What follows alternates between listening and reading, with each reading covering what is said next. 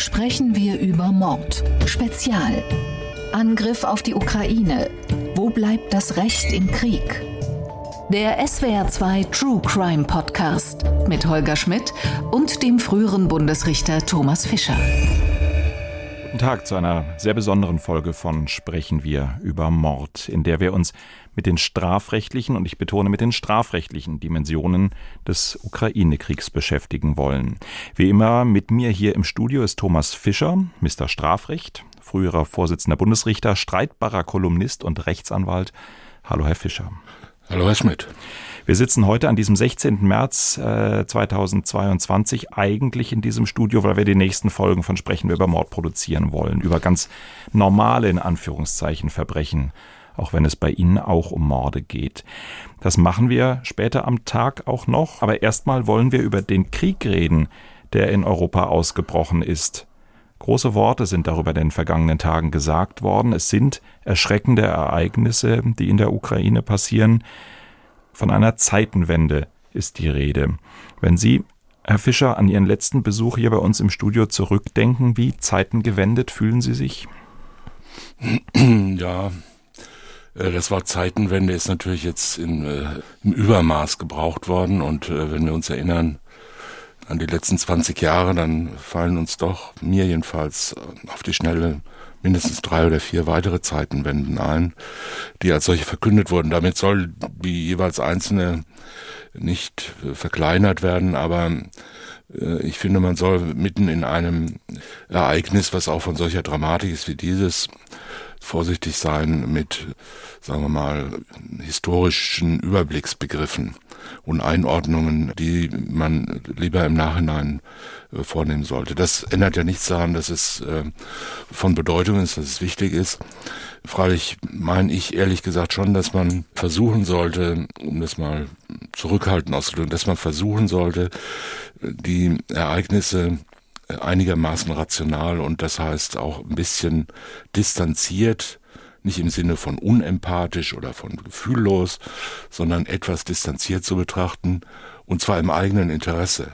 Denn wenn man an eine Sache so herangeht, dass es überhaupt nur noch eine Meinung gibt, nur noch eine Emotion gibt, die zugelassen ist, nur noch eine alles überwältigende Empörung gibt, die man möglichst oft, möglichst laut und möglichst schnell äh, sagen muss, dann ist man in der Gefahr, die Dinge falsch einzuschätzen und immer weiter sich in möglicherweise Fehlvorstellungen hineinzusteigern. Also ich finde, dass wir auch gerade in, äh, in Deutschland in der EU insgesamt äh, doch versuchen sollten, die Dinge einigermaßen mit Abstand, mit dem angemessenen Abstand zu betrachten. Mhm. Eine distanzierte, nüchterne Betrachtung, dafür sind wir in diesem Podcast, die einen sagen bekannt, die anderen sagen berüchtigt versuchen wir es mal. Wir starten ja eigentlich die Podcast-Folgen immer mit ein paar Originaltönen, die auf den jeweiligen Fall und die jeweilige Situation hindeuten. Das habe ich heute auch wieder vorbereitet. Ich habe aber diesmal eine, ich warne mal vor, ich habe diesmal eine andere Hintergrundmusik gewählt. Der Krieg in der Ukraine in den vergangenen Tagen. Die hat niemals vorgestellt, in eine Waffe in Hände zu nehmen. Aber heute haben wir keine andere Wahl. Wir müssen unsere Häuser, unsere Familie verteidigen. Ich glaube, wir sind jetzt in einer sehr dramatischen Situation angekommen. Die Ukraine kämpft buchstäblich um das Überleben. Wir haben nicht vor, andere Länder anzugreifen. Wir haben auch die Ukraine nicht angegriffen. Hier hat sich eine Situation entwickelt, die eine direkte Bedrohung für die Sicherheit Russlands darstellt. In unserer Nachbarschaft werden Wohnhäuser, Geburtskliniken, Schulen bombardiert. Wenn ich muss sterben, dann äh, sterbe ich. Das ist eine Ehre, für sein Land zu sterben.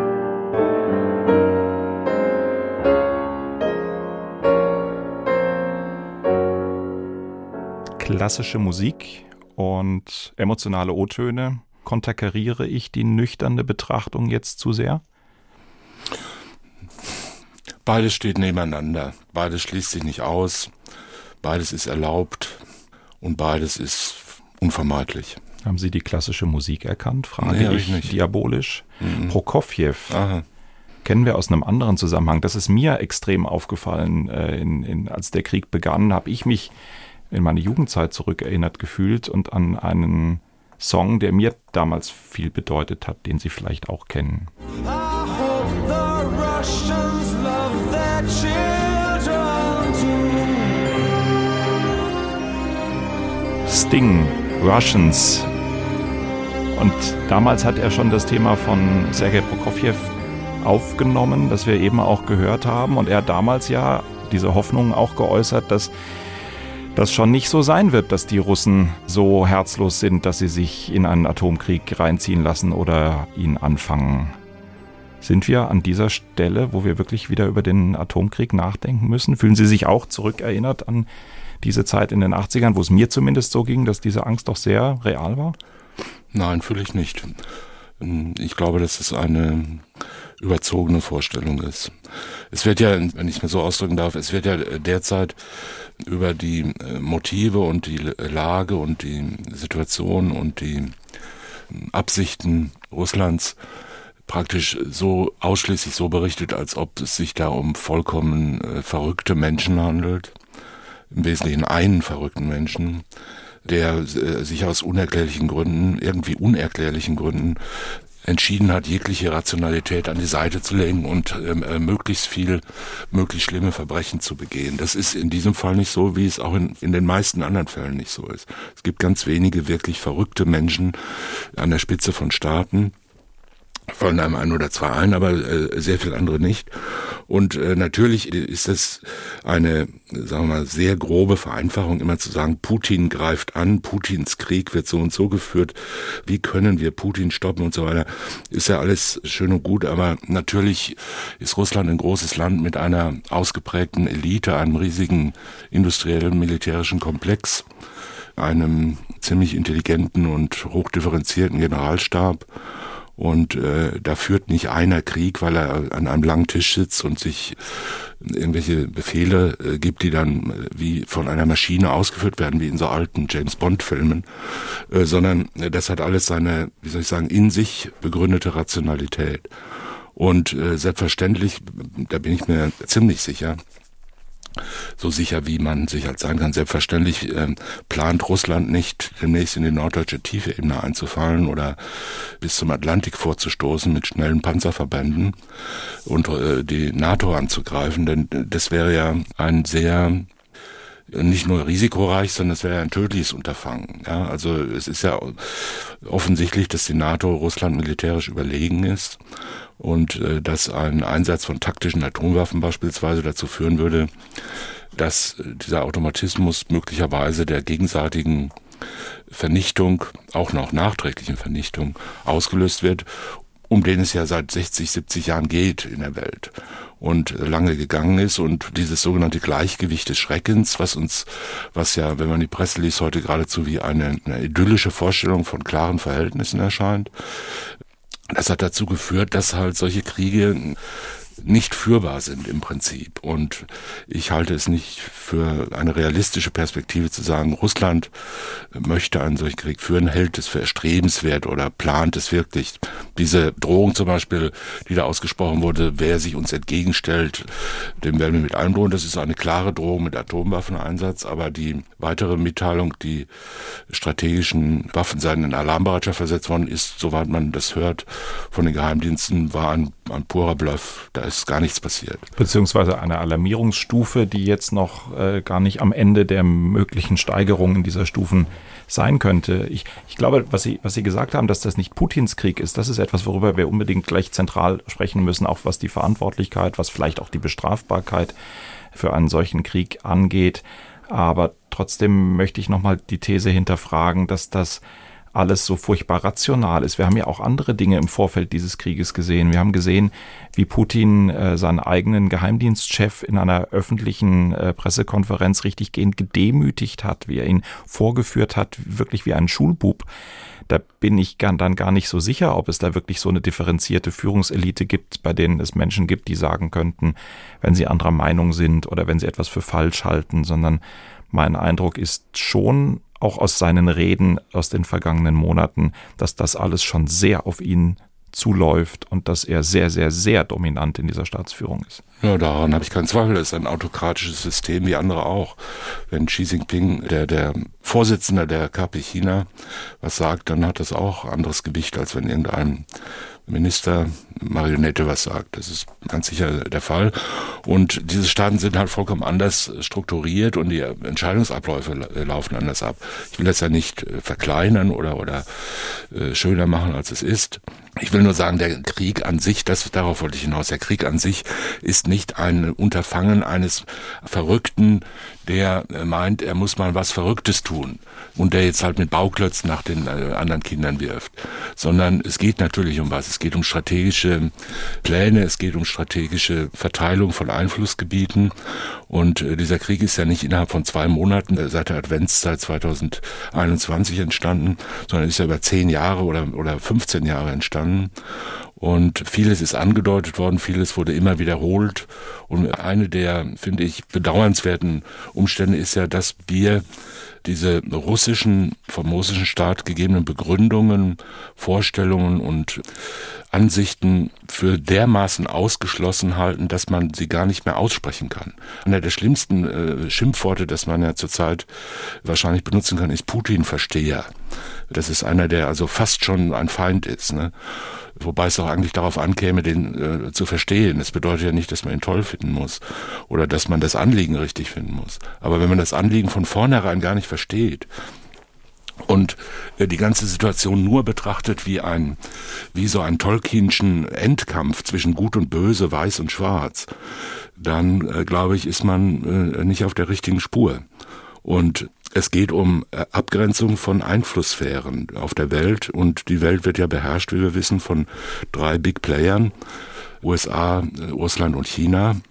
Und diese drei großen Spieler, die werden im 21. Jahrhundert darüber verhandeln, in Anführungszeichen, wie die Ressourcen der Welt aufzuteilen sind. Die Energieressourcen, die Wasserressourcen, die Nahrungsmittelressourcen und so weiter. Und bei diesen ganzen territorialen Verschiebungen Abgrenzungen, Pufferstaaten, Einrichtungen und Bedrohungen äh, geht es ja letztendlich nicht um die Ehre und auch nicht um die Schönheit der Städte und ähnliches, sondern es geht ja um Macht, Geld, Einfluss, Power und Reichtum, also um Reichtum äh, im Sinne von Dominanz. Und ich glaube, das steckt dahinter. Und wenn man darüber nachdenkt, glaube ich, kommt man von ganz alleine darauf, dass es sich um rationale Gesichtspunkte handelt, die auch so hm, behandelt werden müssten. Ganz gleichgültig jetzt äh, und unabhängig davon, dass ein Krieg immer schrecklich ist, dass Gewalt furchtbar ist und äh, dass man die Opfer bedauern muss, die darunter ja extrem zu leiden haben. Vor zwei oder drei Tagen mal nachgeschaut, wie viel Kriege es zurzeit gibt. 2021 liefen weltweit 24 oder 25 Kriege oder sogenannte bewaffnete Konflikte, also größere kriegerische Auseinandersetzungen, einschließlich der großen Bürgerkriege. Und bei all diesen Kriegen ist ja Deutschland äh, auch nicht kollektiv Schockzustand gefallen, muss man einfach mal erwähnen, ja. Dass in vielen Ländern natürlich, wie vorhin in Anspieler die äh, Bundesaußenministerin sagte, Entbindungskliniken, Wohnhäuser, Städte, Innenstädte, Menschen und Schulen vielleicht nicht gezielt angegriffen, aber doch zerstört werden und Menschen sterben und zwar seit Jahren in extrem hohem Ausmaß und die Menschen unter Hungersnöten leiden und so weiter. Und das wird ja äh, von dem sogenannten Der Westen mehr oder minder schulterzuckend äh, hingenommen und gesagt, na gut, uns trifft es nicht. Äh, da muss man halt bei Gelegenheit mal verhandeln, dass die da mal aufhören, im Jemen sich gegenseitig abzuschlachten oder im Kongo oder in den zahllosen anderen Kriegen, die es gibt, in Libyen, in, im Irak, in, in Syrien. Syrien. Ja. Und so, und jetzt wird gesagt, das ist ja jetzt was ganz was anderes, weil es sind ja unsere Nachbarn. Und ich habe ähm, einflussreiche Politiker gehört, die gesagt haben, das ist natürlich was ganz anderes, denn hier betrifft es ja Menschen wie, wie uns. Die sind ja wie wir. Und schöner kann man Rassismus eigentlich nicht mehr verschleiern, muss man sagen. Also sagen wir mal, edelmütiger kann man nicht mehr tun, um das äh, klar zu machen. Das ändert nichts daran, dass man mit den ukrainischen Angegriffenen mitfühlen muss, aber das ändert schon was, finde ich, an der Perspektive, die man selber annimmt. Na gut, aber es hinterfragt halt auch äh, massiv äh, unsere Vorstellung von, wir leben im sicheren Europa, äh, wir sind in äh, der zivilisiertere Teil der Welt.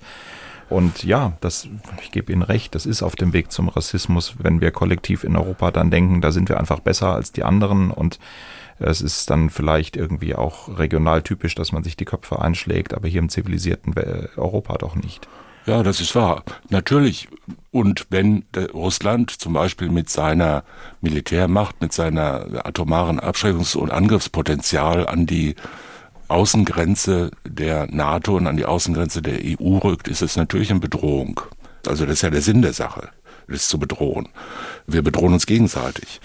Wenn man in Kaliningrad wohnt, äh, hat man wahrscheinlich andere Vorstellungen davon, wie nah einem die NATO-Atomraketen rücken sollten, bevor man sich bedroht fühlt. Das muss man nicht gut finden. Man kann sagen, das stimmt ja gar nicht. Wir haben ja diese Atommacht gar nicht, um sie einzusetzen, sondern um sie nicht einzusetzen. Das sagen die anderen freilich auch. Und vorerst kann man ja mit Hoffnung nur daran halbwegs glauben, dass es halbwegs stimmt, weil es sich gegenseitig aufhebt. Aber es sind gegenseitig sich aufhebende Bedrohungen. Mhm. Und wenn wir an andere Situationen denken, wenn ich will jetzt sagen wir mal den Kuba-Krisen 1961 mal erwähnen, die ja auch interessant ist in dem Zusammenhang. Oder wenn wir einfach mal theoretisch überlegen, was wohl die USA sagen und machen würden, wenn äh, die Russen sagen, wir haben uns mit Mexiko verbündet und werden jetzt in Mexiko, nehmen wir jetzt in unsere Verteidigungsbündnis auf und deshalb stationieren wir jetzt in, an der Grenze zwischen Mexiko und den USA mal äh, unsere Verteidigungsanlagen. Da würde die USA sagen, das geht nicht. Ne, das ist unser Einflussgebiet. Was in Mexiko passiert, da gibt es zwar ein mexikanisches Parlament, aber im Wesentlichen bestimmen doch wir, was da passiert. Und in Venezuela auch und in ganz Mittelamerika. Das heißt, es werden seit Jahrzehnten Einflussgebiete auf der Welt verteilt und äh, hin und her geschoben und sich gegenseitig bedroht. Jetzt ist als großer neuer Player China mit im Spiel, die ja schon ein Einflussgebiet beispielsweise in Taiwan immer sehen, die das südchinesische Meer für sich beanspruchen und äh, wo es ja auch rund um jede Menge Konfliktstoff gibt, abgesehen jetzt mal von einem großen herannahenden Konflikt zu den USA. All das sind äh, bedrohliche Dinge und unter diesem Schirm der Globalbedrohung und der Veränderung der gesamten Weltlage, die natürlich eine völlig andere ist als nach dem Zweiten Weltkrieg oder gar äh, Anfang des 20. Jahrhunderts vor und äh, nach dem Ersten Weltkrieg, völlig anders. Und unter dieser Glocke einer sich radikal verändernden Großlage in der Welt finden diese ganzen regionalen Konflikte statt die überwiegend Stellvertreterkriege sind, in diesem Fall halt nicht. Und das ist ein hochdramatisches Ereignis. Aber man darf nicht, letzter Satz, man darf nicht vergessen, auch der völkerrechtswidrige Angriff der USA auf den Irak war ein hochdramatisches Ereignis. Es hat nur ein bisschen weiter weg stattgefunden. Ja, da komme ich drauf zurück. In diesem Podcast wollen wir ja regelmäßig klären, wie schlimme Geschehnisse, Verbrechen, Tötungsdelikte, Morde mit den Mitteln des Strafrechts möglichst so zu lösen sind oder ob sie so zu lösen sind, dass man davon eine höhere Gerechtigkeit, dass wir davon eine höhere Gerechtigkeit erwarten können, dass wir Gerechtigkeit überhaupt oder das Recht erwarten können. Und das möchten wir in dieser Folge jetzt mit dem Krieg in der Ukraine versuchen. Und wir fragen ja immer, sprechen wir über Mord? Fange ich mal ganz einfach an. Es sterben auf beiden Seiten Soldaten, es sterben auf der ukrainischen Seite Zivilisten. Sprechen wir über Mord oder ist der Mord sofort außen vor, wenn es sich um einen Krieg handelt, in dem quasi die Gewalt erlaubt ist? Er ist im Prinzip außen vor, ja. Wir erinnern uns, sagen wir mal äh, ironisch gesagt, mit Freude an die 80er Jahre, als in Deutschland die Bevölkerung sich darüber erregt hat, ob man, wenn man friedensbewegt war, sagen dürfe, Soldaten sind Mörder. Tucholsky. Wobei es dann zwei Ansichten gab. Die einen haben gesagt, das ist eine schwere Beleidigung aller Soldaten der Bundeswehr, weil der Mörder ein besonders verwerflicher Töter ist.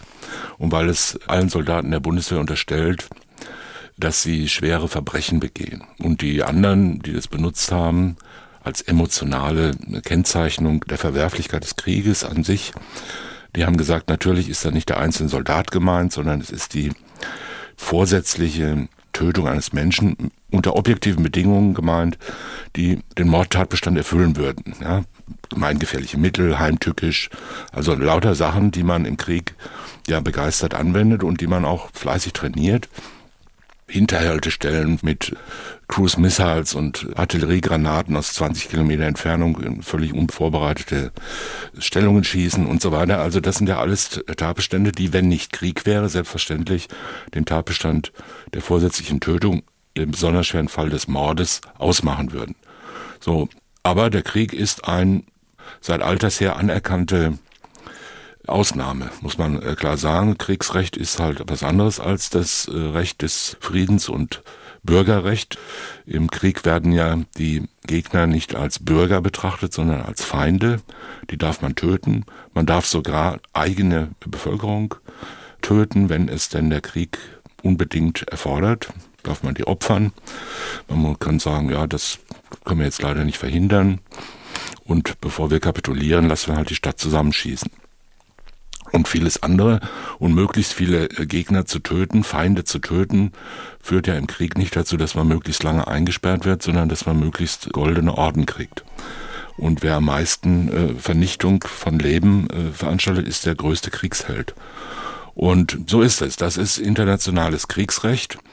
Und das bedeutet aber nicht, dass im Krieg alles erlaubt ist, sondern es ist ja seit Jahrhunderten, muss man sagen, inzwischen immer der Versuch gewesen, den Krieg als eine Methode der Auseinandersetzung, als eine Klärung von sich gegenübertretenden Rechts- und Machtbehauptungen halbwegs so unter Kontrolle zu bringen oder zu halten, äh, dass er nicht vollständige Vernichtung äh, zur Folge hat.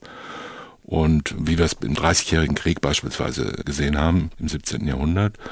Und in der Neuzeit, in den Kriegen der Neuzeit hat man versucht, die möglichst zum Beispiel die Zivilbevölkerung halbwegs aus den Kriegen herauszuhalten. Und natürlich gilt im Krieg schon aus diesen Gründen, aber auch aus Gründen beispielsweise der Disziplin und der Kriegführung selbst, also aus kriegsinterner Logik, äh, gibt es Regeln, die vollkommene Disziplinlosigkeit, äh, individuelle Verbrechen und ähnliches unter Strafe stellen, teilweise sogar unter sehr schwere Strafe.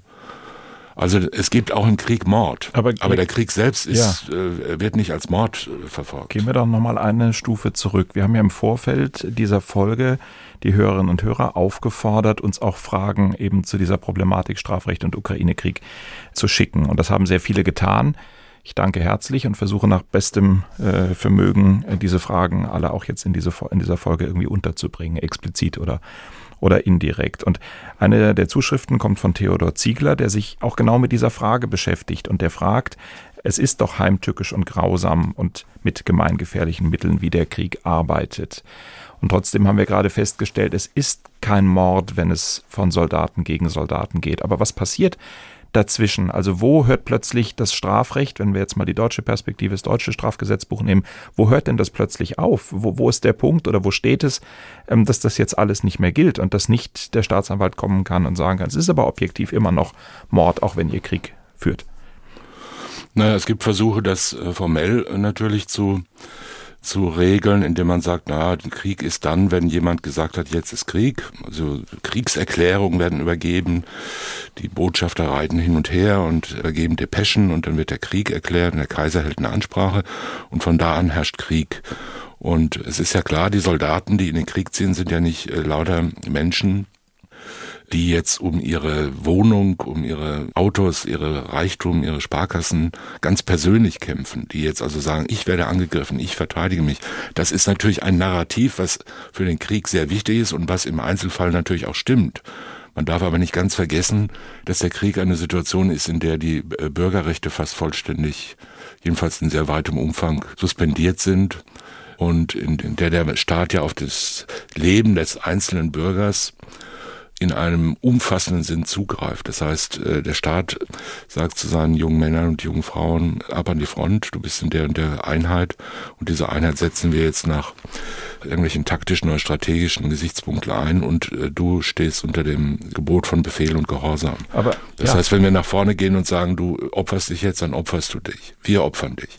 Und insoweit äh, gelten im Krieg natürlich vollständig andere Regeln. Aber jetzt gehen wir die ganze Zeit davon aus, dass Krieg ist. Äh, Es ist ja ein Teil der russischen Darstellung, der russischen, ich nenne es jetzt mal Propaganda, dass die sagen, es ist gar kein Krieg. Das ist Ja. eine militärische Spezialoperation. Das ist ein kriegerischer Konflikt. Das ist klar, man kann solchen Sachen ja nicht auf einer sprachlichen Ebene zunächst mal regeln. Wenn das auf der sprachlichen Ebene zu regeln wäre, gäbe es ja keinen Krieg. Die Menschen sind ja nicht, jedenfalls im Grundsatz, sind die Menschen ja nicht, nicht von Natur aus darauf aus, ihr Leben zu zerstören, ihre Lebensgrundlagen zu zerstören und andere zu quälen oder zu töten, wenn es nicht um irgendwas geht. Das heißt, es gibt Konflikte, ob die jetzt berechtigt oder unberechtigt sind, wer da recht hat, das weiß man ja nicht, über die Jahrhunderte, Jahrtausende. Und diese Konflikte werden zunächst mal bestehen aus Behauptungen. Ich, das ist meins, nein, das ist meins. Ich habe recht, nein, ich habe recht. Und ich will das haben und der andere sagt halt, ich will aber nicht, dass du das hast, das ist meins. Und jetzt sehr vereinfacht ausgedrückt. Eine alte Regel, die von dem deutschen Philosophen Karl Marx auf die schlichte äh, Formel gebracht wurde, zwischen gleichen Rechten entscheidet die Gewalt. Das ist keine marxistische Propaganda, sondern es ist schlicht die Wahrheit. Zwischen gleichen Rechten entscheidet die Gewalt. Und das bedeutet nicht gleich gute Rechte oder gleich sympathische Rechte, sondern gleich mächtige Rechte. Es gibt äh, nichts, was entscheiden könnte, welches Ereignis man Krieg nennen darf oder Frieden nennen darf ja, oder Freiheit nennen darf, sondern es gibt Behauptungen darüber, das ist jetzt Krieg und der andere sagt, nö, finde ich nicht, das ist eine Polizeiaktion. Deutschland hat äh, in Afghanistan jahrelang Krieg geführt, ohne, es war aber verboten, dazu Krieg zu sagen. Und der Freiherr von Gutenberg hat dann gesagt, ach, ich finde eigentlich doch, dass es ein Krieg ist. Und da haben alle gesagt, so, Oh. jetzt ist aber, jetzt, da ist aber jetzt ein Tor geöffnet und jetzt ist ja wie eine Befreiung, Na- na jetzt gut. sind wir endlich im Krieg. Na gut, aber wir haben doch festgestellt, dass bei der, wir wollen über das Strafrecht reden, dass bei der strafrechtlichen Bewertung die Frage Krieg oder Nicht-Krieg für die Frage Mord oder Nicht-Mord total wesentlich ist. Jetzt sagt die Partei, die wir als den Aggressor ansehen, Russland ist in die Ukraine einmarschiert, die sagen, es ist gar kein Krieg. Das bedeutet doch, wenn man es jetzt konsequent weiterdenkt und wenn man davon ausgeht, dass die sich auch darum kümmern, was hier strafrechtlich relevant ist, dass sie damit doch auch sagen, wir wollen dieses Kriegs in Anführungszeichen Privileg gar nicht haben. Wir sind gar nicht in dem Bereich, in dem jetzt das Töten nicht mehr Mord heißt, weil es Krieg ist. Ist das Ja, aber- spitzfindig? Ja, das ist, glaube ich, ehrlich gesagt, genau das Wort ist mir gerade eingefallen. Nein, es ist, äh, sagen wir mal, juristisch, ja. Also, aber es ist ein, eine, das könnte man also sozusagen als anwaltliche Argumentation bringen, aber es ist ein bisschen spitzfindig, sagen wir so. Denn äh, es kommt natürlich nicht darauf an, was einer über sich sagt. Wenn es darum ginge, was einer über sich sagt, dann äh, käme man nie zu irgendwas. Ja. Die Leute, die mit Panzern auf dem Platz des himmlischen Friedens rumfahren, sagen ja auch, das ist ein vollkommen normale ordnungsrechtliche Platzverweis. Leider standen da einige rechtswidrige Demonstranten in, in uns im Weg. Also für den Aggressor ist ja immer alles, was er tut, Friede. Und, und nur ein Polizeieinsatz, Spezialeinsatz, wie immer man das nennen will. Ja. Und ist alles immer Prävention und auch die Drohnen, die aus Rammstein gesteuert irgendwo in, in Afghanistan einschlagen und 30 Leute töten auf einer Hochzeitsgesellschaft, sind ja reine Friedensboten. Also ich will damit sagen, es kommt auf den objektiven Gehalt an und wenn wir jetzt aus dem Blick eines fiktiven Staatsanwalts auf die Dinge schauen, dann sagen wir, egal wie der russische Generalstab das nennt, was er da in der Ukraine macht, Krieg. natürlich ist es ein, ein jedenfalls ein bewaffneter Konflikt. Ob das jetzt ein Krieg ist, ich glaube, es ist ein Krieg äh, zwischen zwei Staaten und nicht nur ein bewaffneter Konflikt, aber das sind ja Einzelheiten. Es gibt eine internationale Sprachregelung, aber auch darauf muss man sich einigen. Wenn einer sagt, ich akzeptiere das überhaupt nicht, es ist mir völlig egal, wie er das nennt, ich nenne das halt anders, dann ist es eine Entscheidung eines souveränen Staats. Wir haben das ja in besonders extremem äh, Maße haben wir das ja beispielsweise im Verhältnis von Nordkorea zur UNO oder zu anderen äh, internationalen Organisationen oder zur sogenannten internationalen Gemeinschaft, wie immer man das nennt. Wo halt Nordkorea in, in weitem Umfang einfach sagt, das interessiert uns einfach nicht. Ja. Wir ziehen eine so hohe Mauer um unser Land, dass das auch unsere Bürger nicht interessiert. Das hört keiner, das weiß keiner und braucht auch keiner wissen, was ihr da draußen sagt. Und das kann man machen, solange man ein souveräner Staat ist und nicht mit Gewalt dazu gezwungen wird, das anders zu machen. Und das ist das, was ich meinte mit der Regel zwischen gleichen Rechten entscheidet die Gewalt.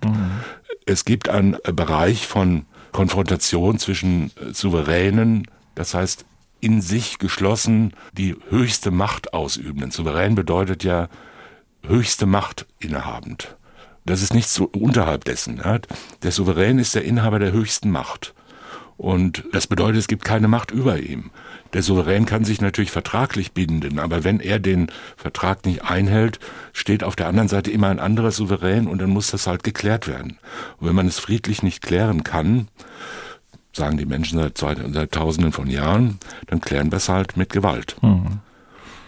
Es gibt im Krieg gewisse Regeln, darauf weist Michael Fischer zu Recht hin, zum Beispiel die Einhaltung der Genfer Konvention für Kriegsgefangene oder keinen Einsatz von biochemischen Waffen. Solche Dinge. Angenommen, fragt er, ein Land hält sich nicht an diese Spielregeln. Welche Maßnahmen, Sanktionen können denn dann überhaupt ergriffen werden? Ja, das ist richtig.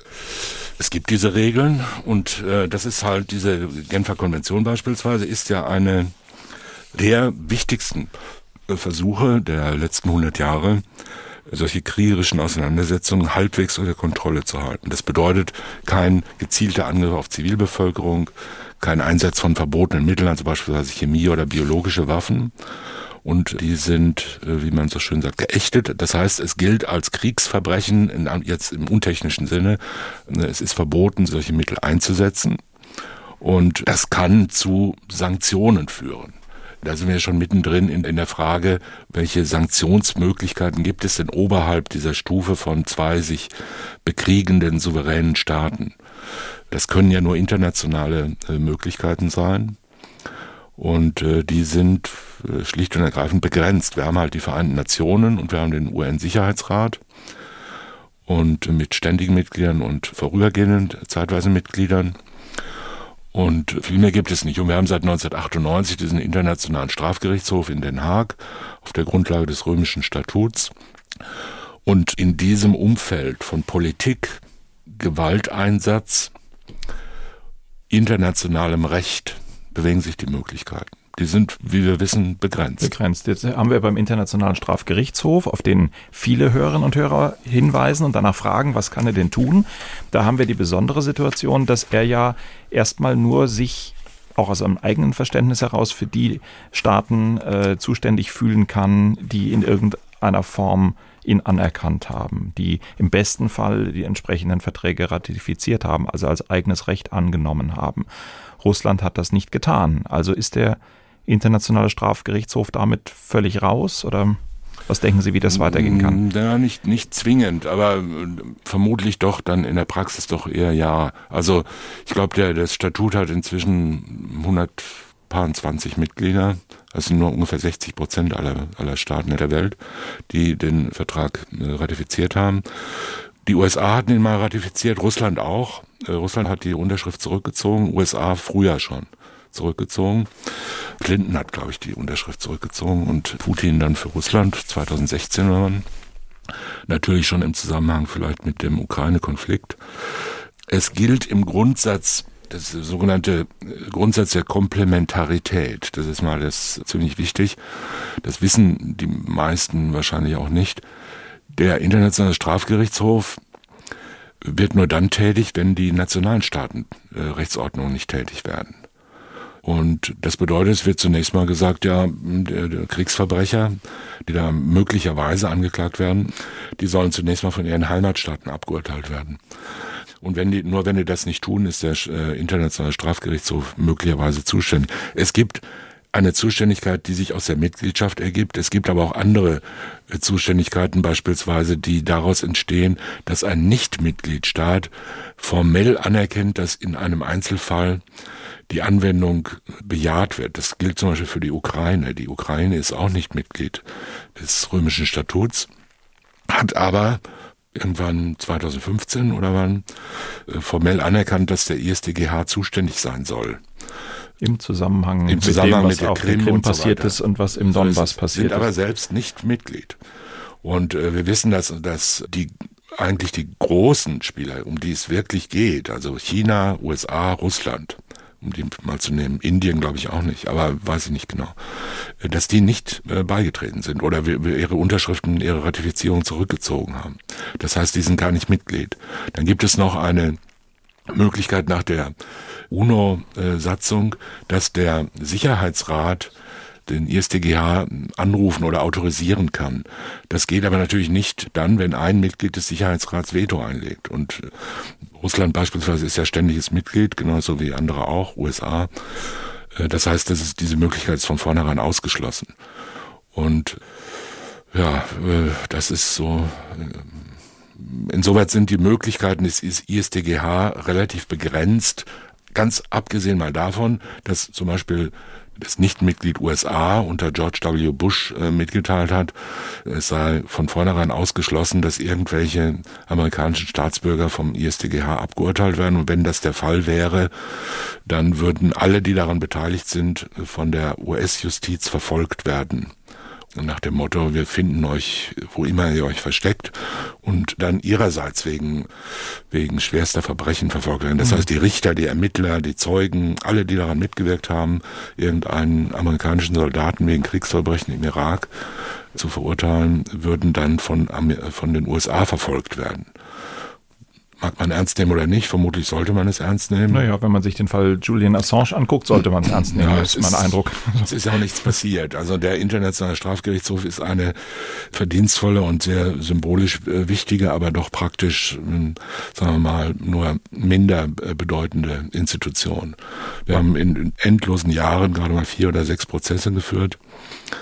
Und äh, die überwiegend, alle Ermittlungen, die da laufen, finden halt überwiegend gegen relativ machtlose Verlierer statt und nicht gegen die Gewinner der Kriege und Bürgerkriege, so dass ja die viele Staaten Afrikas beispielsweise versuchen in einer gemeinsamen Aktion die Mitwirkung an diesem Strafgerichtshof ganz zu beenden. Ich glaube, wir müssen nochmal gedanklich unterscheiden den Internationalen Strafgerichtshof und das äh, Gericht, das sich mit den Verbrechen im früheren Jugoslawien beschäftigt hat. Das sind ja vielleicht die, nach meinem Eindruck, die, wenn man so einen internationalen Rechtsgedanken sich anschaut, stärksten Bilder und Ereignisse, die es gegeben hat, dass da eben Menschen äh, wie Slobodan Milosevic, äh, Radovan Karadzic vor Gericht standen.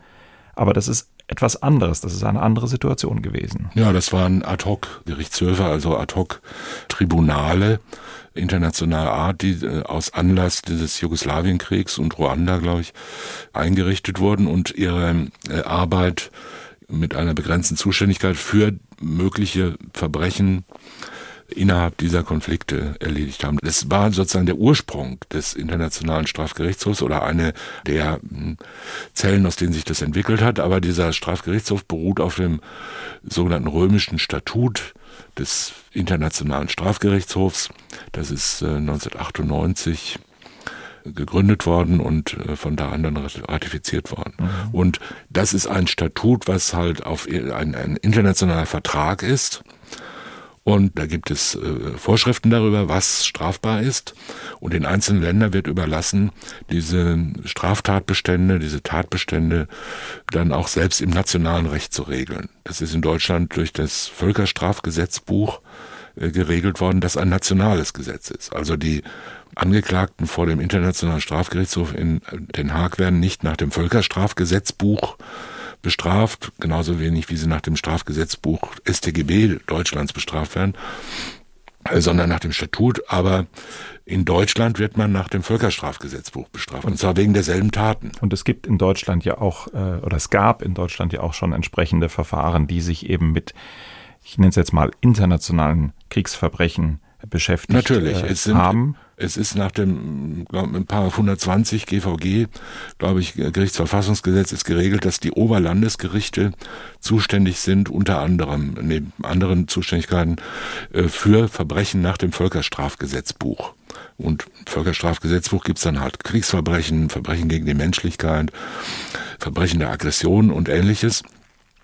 Und äh, danach ist, sind die Oberlandesgerichte in erster Instanz zuständig. Nur deshalb, weil die Oberlandesgerichte in erster Instanz die deutschen zuständig sind, unter bestimmten weiteren Umständen, ist ja der Generalbundesanwalt zuständig, denn der äh, hat in diesem Fall die Ermittlungs... Die Staatsanwaltschaft des Bundes. Genau, das ist die, Genau. die Bundesstaatsanwaltschaft. Lassen Sie uns da gleich nochmal drauf zurückkommen. Ich würde gerne nochmal auf äh, eine Zuschrift von Barbara Jentsch eingehen.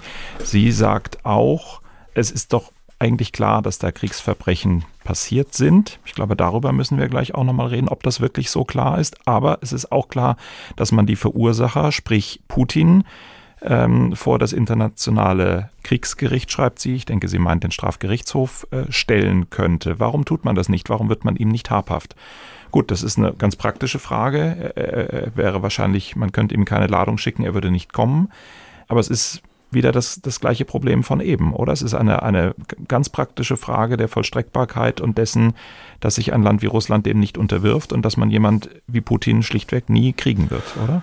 Also es gibt zwei, denke ich mal, zwei äh, Varianten. Zum einen muss man sagen, dass auf der äh, Ebene der großen Politik mit der Moral nicht viel zu tun, äh, nicht viel zu machen ist.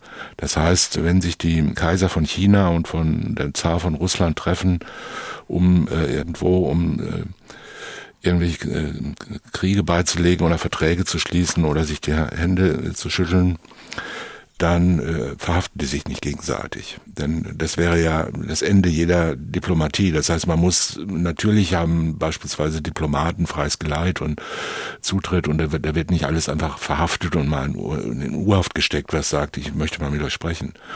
Äh, deshalb wird man wahrscheinlich auch nicht hergehen und jetzt äh, alle möglichen Präsidenten versuchen, mit Haftbefehlen auf der Welt äh, zu erreichen. Das ist einfach, äh, sagen wir mal, untunlich, wenn man, wenn man die Konflikte lösen will und, und nicht einfach nur weiter verschärfen. Das zweite ist das, was Sie angesprochen haben, das ist schlicht und ergreifend eine Machtfrage.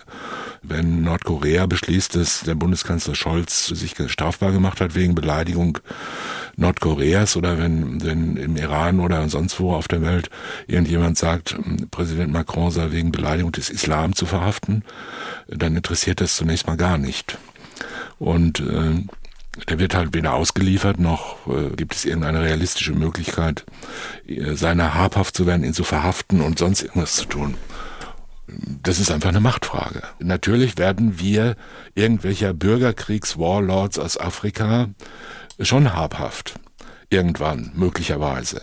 Aber wir werden wahrscheinlich nicht des amerikanischen Präsidenten oder des russischen äh, Präsidenten habhaft. Christoph Weirath hat uns gefragt, wenn wir nun fordern, dass Putin und die Verantwortlichen in seinem Staat wegen Kriegsverbrechen angeklagt werden, müssten wir dann nicht auch fordern, dass George W. Bush und seine Militärs angeklagt werden wegen des Einmarschs in den Irak? Warum gab es damals eigentlich keinen Aufschrei, fragt er. Das sind zwei verschiedene Fragen. Die erste ist leicht zu beantworten. Ja, das müsste man. Und äh, die zweite ergibt sich sozusagen mh, aus der allgemeinen politischen Wetterlage. Ja, es gab keinen Aufschrei, weil der Aufschrei nicht tunlich erschien. Es gab einen deutschen Bundeskanzler, der gesagt hat, äh, in diesem Fall sind wir nicht unbegrenzt solidarisch. Das wurde ja schon stark kritisiert. Ich kann mich erinnern, die ihm nachfolgende Bundeskanzlerin war ja extra damals noch nicht Bundeskanzlerin in äh, Washington und hat es sehr bedauert, dass die Deutschen sich so erbärmlich zurückhalten, statt mit den USA gemeinsam zum Changing nach Irak zu gehen. Und äh, so war es halt. Und äh, Amerika ist unser großer Freund und Beschützer.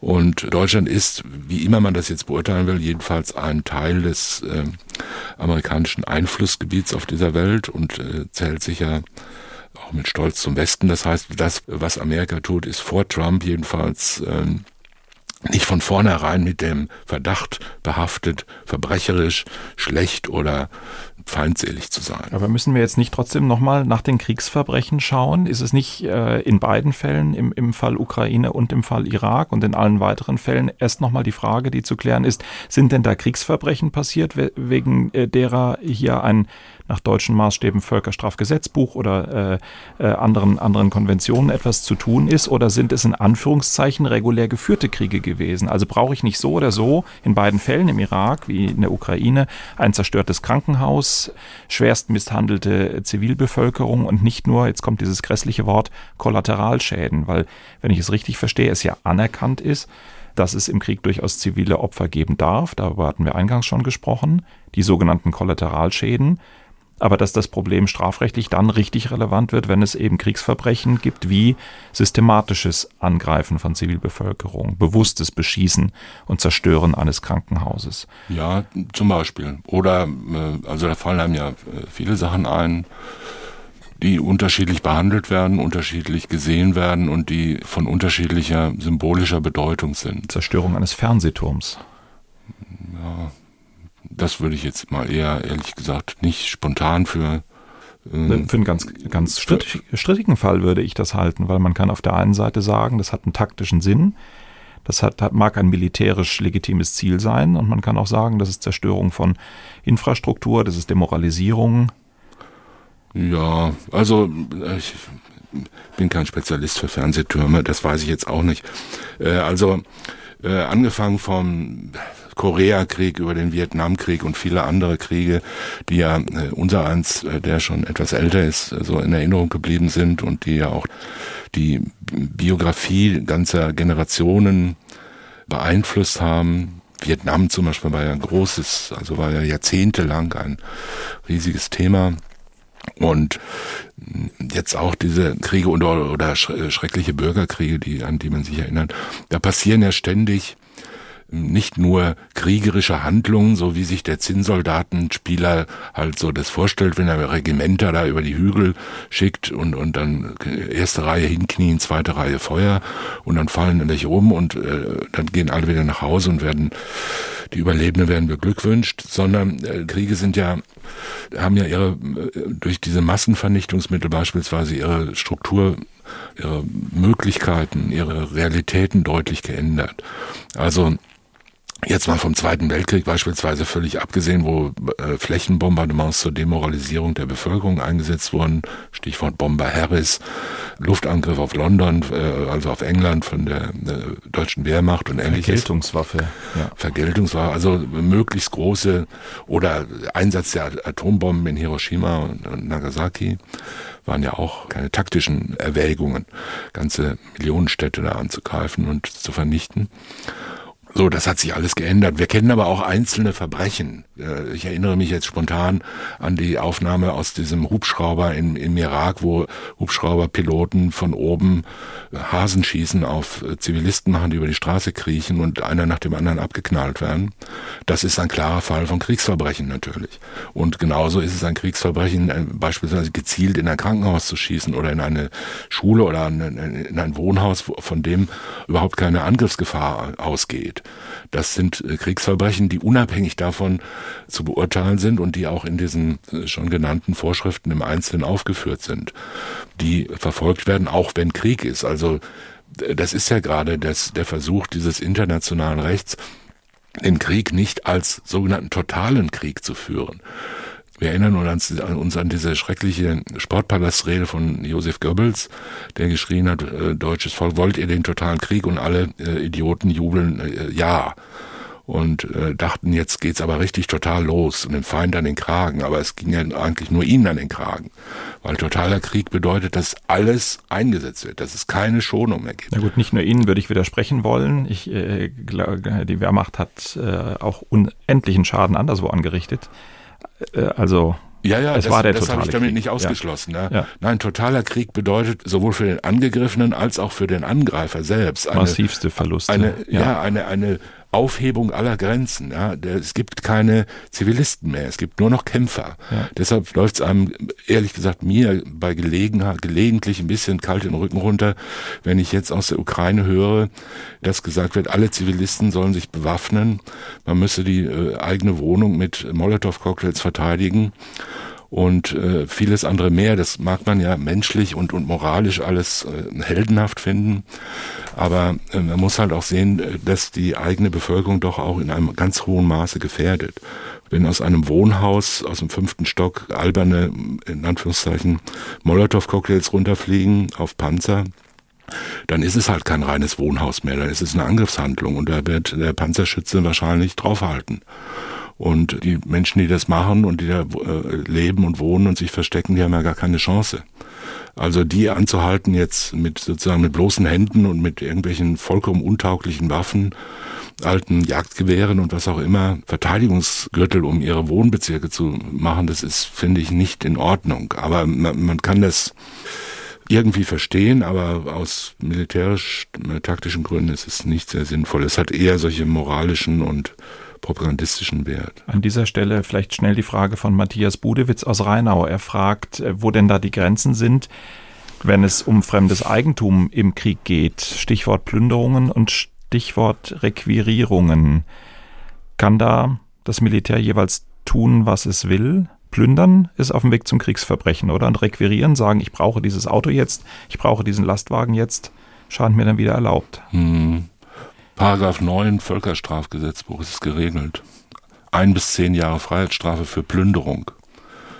Ausnahme, wenn es die Erfordernisse des Kriegsfalls gebieten. Das ist dann Requirieren. Das oder? ist Requirieren, ja. ja. Einfach nehmen. Ähm, die Grenzen sind gelegentlich fließend, aber jeder weiß ungefähr, was äh, Plündern bedeutet. Und Plünderung kommen ja auch dann durch eigene Leute vor.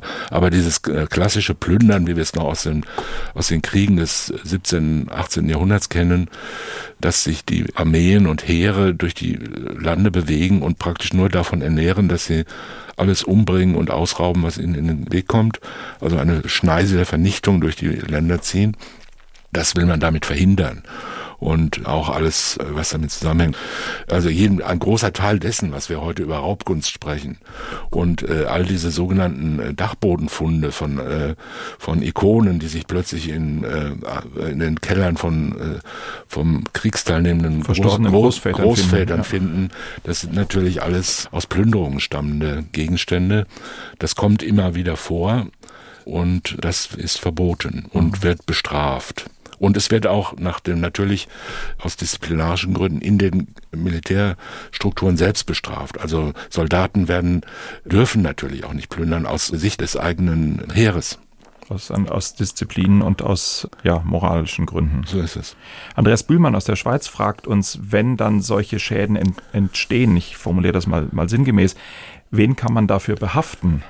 Scheint mir der schweizerische Ausdruck äh, äh, dafür zu sein. Welche Strafen können durch wen tatsächlich umgesetzt werden, wenn der Krieg beendet ist? Stichwort Wiedergutmachung, Reparationszahlungen. Hängt davon ab, wer gewinnt, oder? Ja, davon hängt's ab. Und es hängt von Verhandlungen ab. Also unter welchen Bedingungen der Krieg endet. Irgendwann ist ja ein Krieg immer zu Ende. Äh, selbst der längste Krieg ist irgendwann zu Ende. Es gibt immer eine Zeit danach weil die Ressourcen erschöpft sind, weil die Menschen auch psychisch erschöpft sind, weil die Schäden, die die kriegsteilnehmenden Staaten oder Parteien selbst erleiden, zu groß werden, um, um noch den Aufwand zu lohnen, um das mal sehr neutral auszudrücken. Und dann muss man sagen, gut, wir haben jetzt die Kriegsziele werden ja selten ganz erreicht. Wir haben jetzt das erreicht. Wie können wir uns jetzt einigen? Das ist ja auch jetzt schon wieder. Es wird während die äh, kriegerischen Handlungen in der Ukraine laufen, wird ja verhandelt, jedenfalls mal anverhandelt, was ja auch sehr äh, wichtig ist. Das heißt, es gibt irgendeine übergreifende Struktur, wo sich Menschen äh, treffen beider Parteien, die sich nicht dann in dem Verhandlungssaal gegenseitig sogleich erschießen, sondern die sagen, was wollt ihr überhaupt und was könnt ihr noch erreichen, was können wir erreichen und auf welcher Ebene könnte man jeden Fall mal einen Waffenstillstand machen und dann natürlich mit einem großen Abstand und mit, einem gro eine große Hürde, wie könnte man einen Friedensvertrag schließen, der die Sache zu Ende bringt. Und in diesem Rahmen liegt alles auf dem Tisch und wird hin und her geschoben. Da wird gesagt, okay, wir sind bereit, die Kriegshandlungen einzustellen, wenn ihr bereit seid, uns die Schäden zu ersetzen oder auch nicht, oder wenn ihr uns das gebt oder wenn wir, und dann wird halt verhandelt. Und immer mit der Drohung, dass wenn die Verhandlungen scheitern, die, die Kämpfe weitergehen. Alles weitergeht, ja. genau. Vor ein paar Tagen haben Sie auf Spiegel Online einen äh, sehr kontroversen Artikel zu dieser Gesamtfrage geschrieben. Und da haben Sie aus der damaligen Perspektive eigentlich ganz klar Stellung bezogen. Äh, Sie haben keine Möglichkeit gesehen, dass die Ukraine den Krieg gegen Russland gewinnen könnte. Sie haben geschrieben, welche Möglichkeiten gibt es für die Ukraine, den Krieg gegen Russland zu gewinnen? Antwort, keine, falls nicht dritte Staaten militärisch intervenieren oder Russland kurzfristig in existenziellem Ausmaß wirtschaftlich bedroht würde. Das ist vier oder fünf Tage her. Ich fange mal mit der Frage an, sehen Sie es immer noch so? Fängt, fängt sich an, etwas zu drehen nach Ihrer Wahrnehmung? Oder bleiben Sie dabei, eigentlich ist die Ukraine chancenlos? Die Ukraine ist, niemand ist jemals äh, ganz chancenlos. Aber ich habe ja auch zwei äh, Möglichkeiten genannt, nämlich einerseits äh, den Eintritt der NATO in den Krieg oder eine existenzielle wirtschaftliche Schädigung der Russlands, die dazu führt, dass es sich nicht mehr lohnt, in Anführungszeichen, dass die Ressourcen nicht mehr ausreichen oder dass man sagt, der Preis ist zu hoch. Beides kann ich im Moment nicht sehen. Die NATO wird da nicht eingreifen, da mögen Außenminister noch so jammern. Das wird ja auch nicht in Deutschland entschieden oder in Frankreich, sondern es wird in Washington entschieden. Und die USA werden ganz gewiss keinen Atomweltkrieg äh, beginnen, um äh, die, um die Ukraine, um die Ostukraine zu sichern. Das wird man nicht machen, weil die Gefahr einfach zu groß ist. Und äh, man muss halt diese Gefahr sich auch äh, realistisch vorstellen. Das ist keine Frage von Mut und Feigheit oder von gut und schlecht oder sonst irgendwas, sondern es ist eine Frage von äh, Leben und Nichtleben und äh, eine strategische Frage.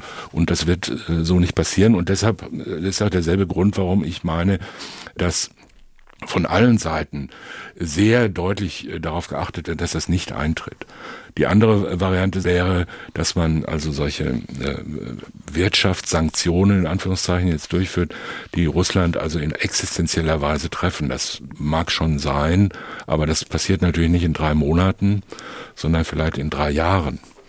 Und äh, jetzt zu sagen, die Ukraine wird den Krieg in drei Jahren gewinnen, wäre ja auch mal, oder in, in zwei Jahren, wäre doch auch eine, eine mutige Prognose. Äh, die Russen haben erhebliche Möglichkeiten. Die haben ja auch auf erstaunliche Weise Teile ihrer militärischen Streitmacht noch gar nicht richtig eingesetzt. Die Luftwaffe zum Beispiel spielt kaum eine sehr große Rolle bisher. Auch andere Dinge nicht. Sehr viele sehr moderne und schlagkräftige Waffen werden offenbar nicht wirklich eingesetzt. Auf der anderen Seite erstaunliche, wie man so hört, wie man liest, bin ja jetzt kein Militärstratege, erstaunliche Schwierigkeiten beim Nachschub und äh, bei der Organisation. Das heißt, die Sache kommt schleppender voran als geplant, viel schleppender. Man hat sich das wahrscheinlich als schnellen Sieg erträumt. Der wird sicher nicht eintreten. Was daraus wird, weiß ich nicht. Ich glaube, dass letzten Endes die Ukraine kommt auch darauf an, wie viel Staaten jetzt unter der Hand anfangen, Waffen zu liefern. Aus welchen Gründen auch immer. Ob das nun die Liebe zur Freiheit ist oder die Liebe zum Geschäft, äh, zum Geschäft ist, das mag man dahinstellen.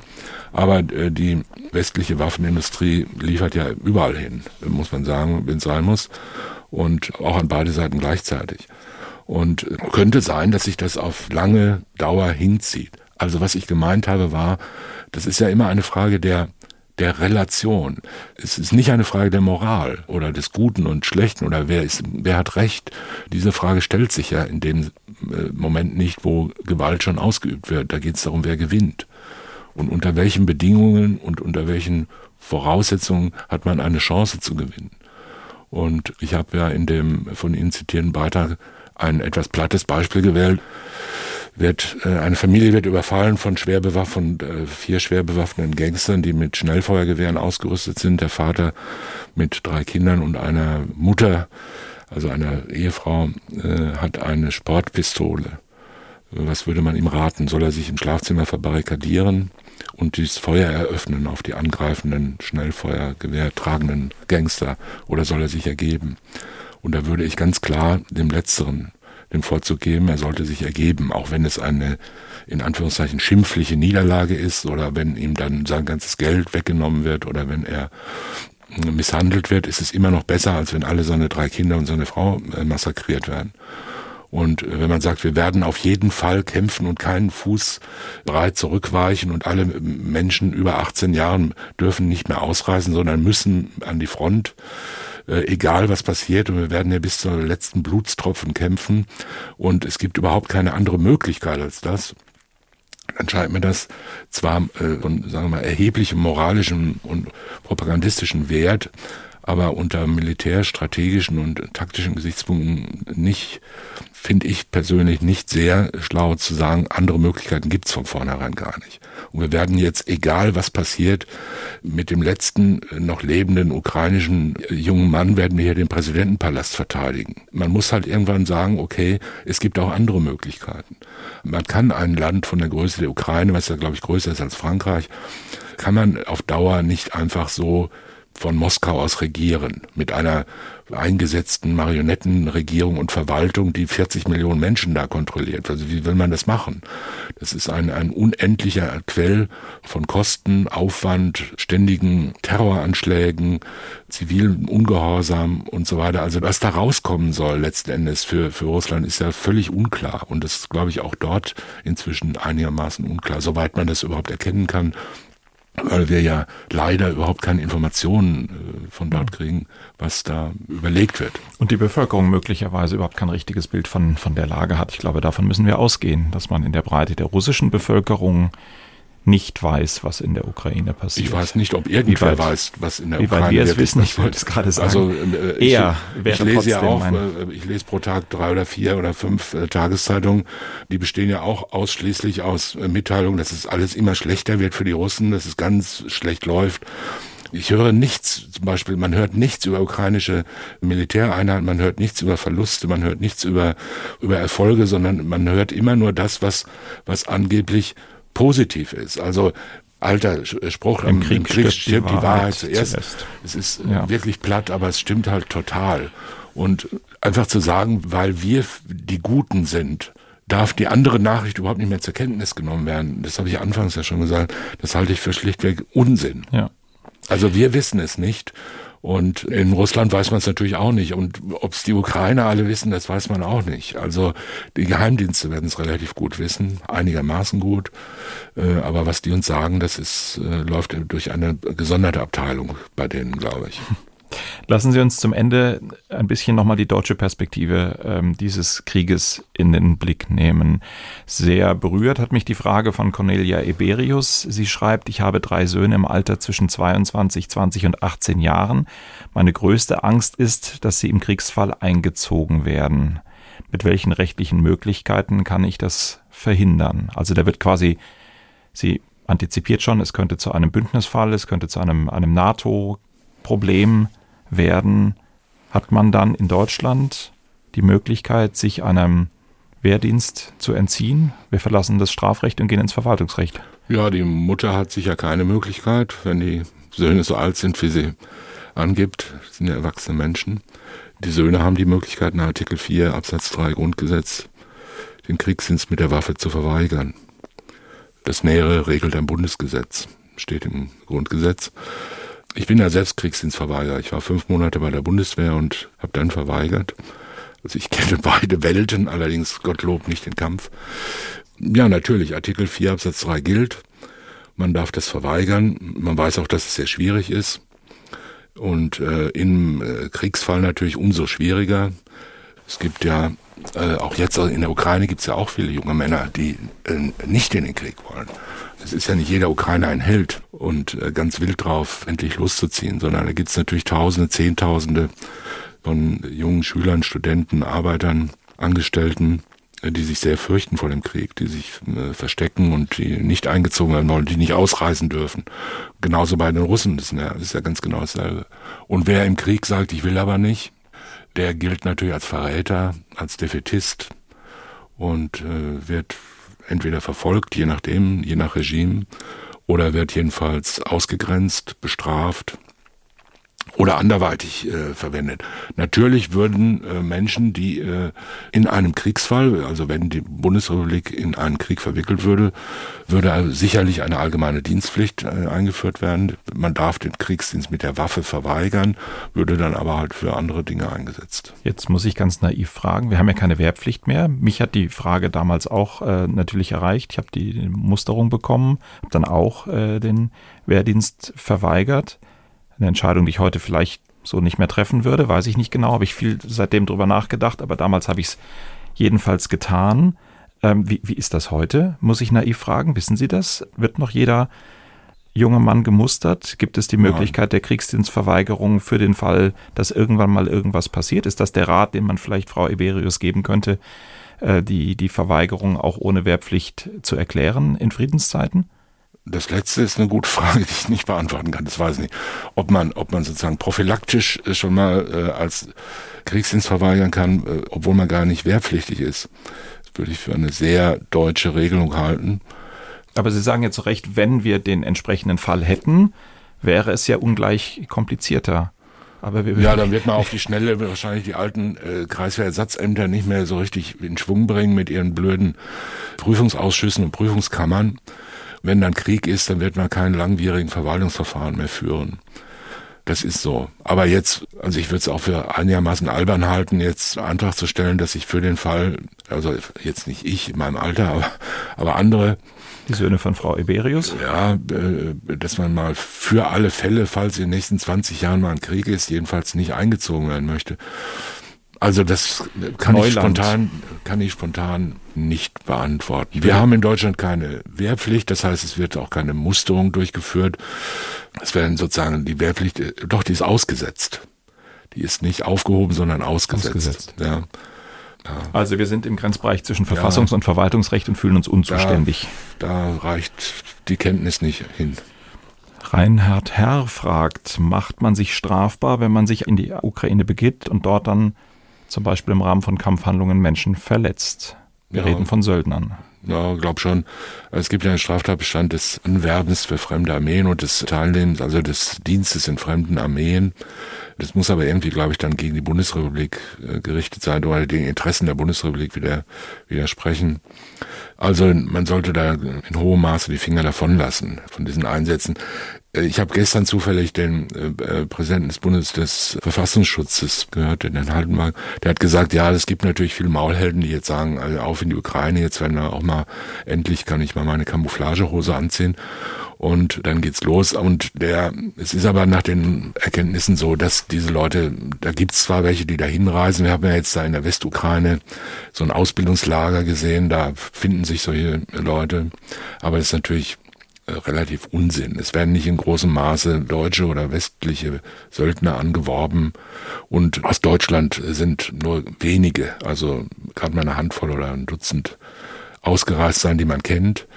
Und die finden da auch nicht äh, Einsatz bei irgendwelchen äh, Frontkommandos, sondern äh, hocken halt auf irgendwelchen Ausbildungsplätzen und machen sich wichtig. Aber wenn das doch so wäre, wenn ein Deutscher in die Ukraine geht, dort kämpft, dort tötet, dann zurückkommt und hier erzählt, ich war in diesem Krieg und habe getötet, kommt dann der örtliche Staatsanwalt? Ja, ich glaube schon. Könnte sein. Aber die Frage muss ich mit Vorsicht beantworten. Kann ich jetzt spontan nicht beantworten. Ist mir noch nicht man wird ja jetzt mit vielen Fragen konfrontiert, über die man noch nicht nachgedacht Aber hat. Aber wir stellen fest, äh, wir raten gemeinsam von der Teilnahme an diesem Krieg äh, ab. Auf jeden Fall. Maximilian Wegner aus Karlsruhe fragt, warum ermittelt nun der Generalbundesanwalt wegen Kriegsverbrechen gegen die russische Föderation bzw. Wladimir Putin? Im Zweifel interessiert es einen kaltblütigen Massenmörder und Kriegstreiber nicht, wenn der höchste Ankläger in Deutschland gegen ihn ermittelt. Hat, glaube ich, zwei Komponenten. Hat die Frage, Warum äh, beschäftigt sich die Bundesanwaltschaft damit? Und die zweite Komponente ist, was kümmert es die Mächtigen in Russland? Ja, erstens, weil sie zuständig sind. Sie werden jetzt wahrscheinlich auch keinen äh, Durchsuchungsbeschluss gegen den Kreml erwirken beim Amtsgericht Karlsruhe. Ermittlungsrichter BGH, oder? Für den in ja, Fall. das war jetzt, ich wollte es noch besonders äh, absurd darstellen. Also, sie werden keinen Durchsuchungsbeschluss erwirken und äh, wahrscheinlich auch keinen Haftbefehl oder Telefonabhörmaßnahme, sondern es wird halt, werden Vorermittlungen durchgeführt vielleicht, ja. Ein äh, Strukturverfahren. Ja, auch der, auch der internationale Strafgerichtshof, der Chefankläger, die, die können ja auch sogenannte Vorermittlungen durchführen, wie es auch, glaube ich, gemacht wird zurzeit. Das heißt, es werden mal so Beweise gesammelt für den Fall, dass Fälle kommen.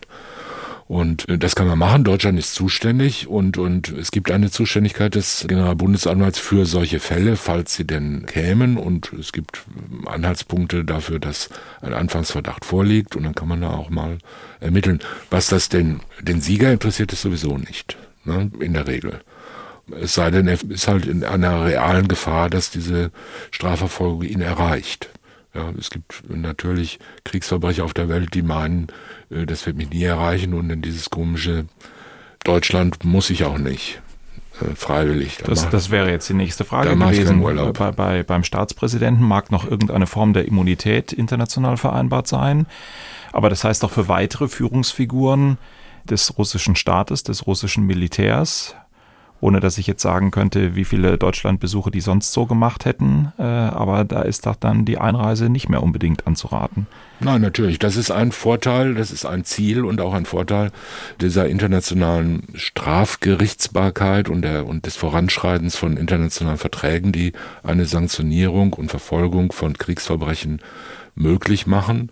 Äh, Eine Folge davon ist, dass sich äh, Täter nicht auf Dauer und für immer, jedenfalls äh, völlig frei ihrer Taten erfreuen können und dass sie jedenfalls damit rechnen müssen, dass sie in ihrer Bewegungsfreiheit deutlich eingeschränkt sind.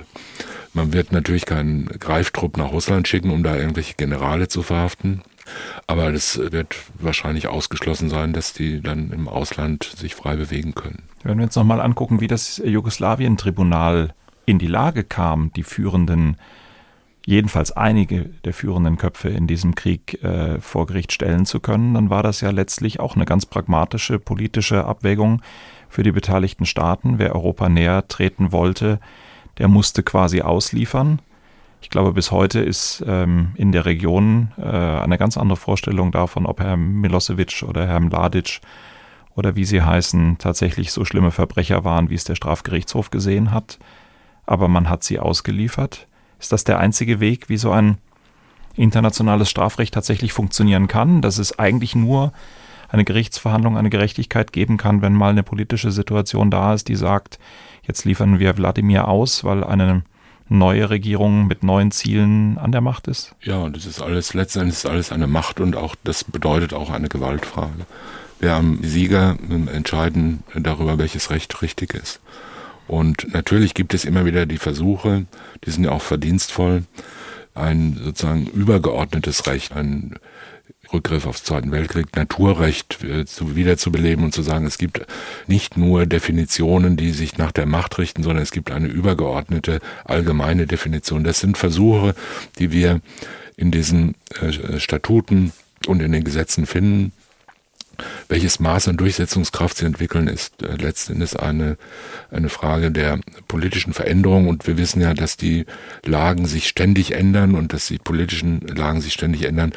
Das wird ja zwar von einer Armee von sehr schlauen Juristen, Völkerrechtlern, Völkerstrafrechtlern begleitet und orchestriert, aber entschieden wird es auf einer politischen und einer Machtebene. Das heißt, Ermittlungen, die die Bundesanwaltschaft jetzt in diesen Tagen in diesem Komplex führt, die sind, ich möchte nicht sagen für die Galerie, aber die sind da für den Fall, dass sich der politische Wind so dreht, dass man damit etwas anfangen kann. Und ansonsten Für die Galerie. für die Galerie. Ja. Aber das bedeutet nicht, dass sie falsch sind. Die sind äh, vorsorglich und die sind auch berechtigt, aber sie sind auch und ganz wesentlich auch für die Galerie. Denn man kann ja nicht sagen, wir haben ein Recht, wir finden das Recht richtig, wir sind zuständig, aber wir bemühen uns gar nicht darum. Also in einem solchen Fall wie diesem Krieg in der, in der Ukraine jetzt ist ja ganz, ganz, ganz viel für die Galerie, für die Stimmung, für die Definition, für die, für das Narrativ und hat aber gleichzeitig natürlich auch wieder taktische Bedeutung. Das heißt, es kommt ja ganz stark darauf an, beispielsweise auch den beteiligten Bevölkerungen die Vorstellung von Recht und Unrecht klar zu machen, und zwar im eigenen Sinn. Wer ist der Angreifer, wer ist der Verteidiger? Wir sehen ja jeden Tag, dass es von den beiden Parteien vollständig unterschiedlich dargestellt wird. Nun sind wir hier im Westen aus der Sicht äh, der Bundesrepublik, jedenfalls des Staates, spielt die Position Russlands überhaupt keine Rolle, ist von vornherein nicht glaubhaft und wird als abwegig angesehen. Das sieht man 3000 Kilometer weiter östlich ganz anders. Ja, da stimme ich zu, aber das Grundproblem bleibt, es ist Russland gewesen, das auf die Ukraine Fall. einmarschiert ist. Selbstverständlich. Ich habe daran keinen Zweifel. Es ist nur, äh, äh, man kann sich ja der einzelne Bürger, die Menschen, die, die Bevölkerung, wir alle können ja die ganze Zeit immer sagen, wir haben Recht, wir wissen, was, was richtig ist, wir wissen, und wir haben Recht. Das ist ja das schöne Gefühl, dass man Recht hat. Aber das beendet den Krieg nicht. Und es verhindert auch die Opfer nicht. Und diejenigen, die darüber zu entscheiden haben, das sind ja Gottlob nicht die Chats und die Interneträume und die Foren und auch nicht die Redakteure, die Leitartikel schreiben, sondern die, die darüber entscheiden, die müssen halt ein Stück weit zurücktreten und sagen, wir haben zwar Recht, aber wir wollen ja eigentlich jetzt nicht Recht haben, sondern wir wollen ja eigentlich, dass der Krieg aufhört. Und zwar so, dass möglichst wenig Opfer entstehen. Und äh, das wird dann teilweise als zynisch angesehen oder als, als Machtpolitik, aber deshalb ist sie ja Machtpolitik. Deshalb ist ja ein, ein Krieg zwischen Staaten eben nicht dasselbe wie eine Schlägerei zwischen zwei Banden. Das war unsere aktuelle Spezialfolge zu den Möglichkeiten und Grenzen des Strafrechts im Krieg. Danke, Thomas Fischer, dass Sie sich darauf eingelassen haben.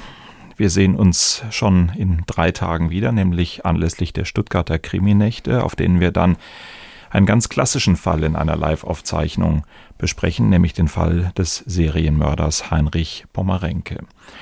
Vorher sage ich aber noch für diese Folge Danke an Georg Brandl und Sophia Hoog auf der anderen Seite der Scheibe, außerdem an Walter Filz, Monika Kosave, Sonja Hase, Wilm Hüffer, Marie-Claire Schneider und ich danke Ihnen allen, die Sie Fragen gestellt haben. Ich habe versucht, so viel wie möglich mit reinzunehmen. Ich hoffe, ich bin Ihnen gerecht geworden. Wenn Sie Feedback für uns haben, unsere E-Mail-Adresse lautet mord.swr2.de. Auf Wiederhören sagt Holger Schmidt. Sprechen wir über Mord. Sie hörten einen Podcast von SWR2. Das komplette Podcast-Angebot auf swr2.de. SWR2 Kultur neu entdecken.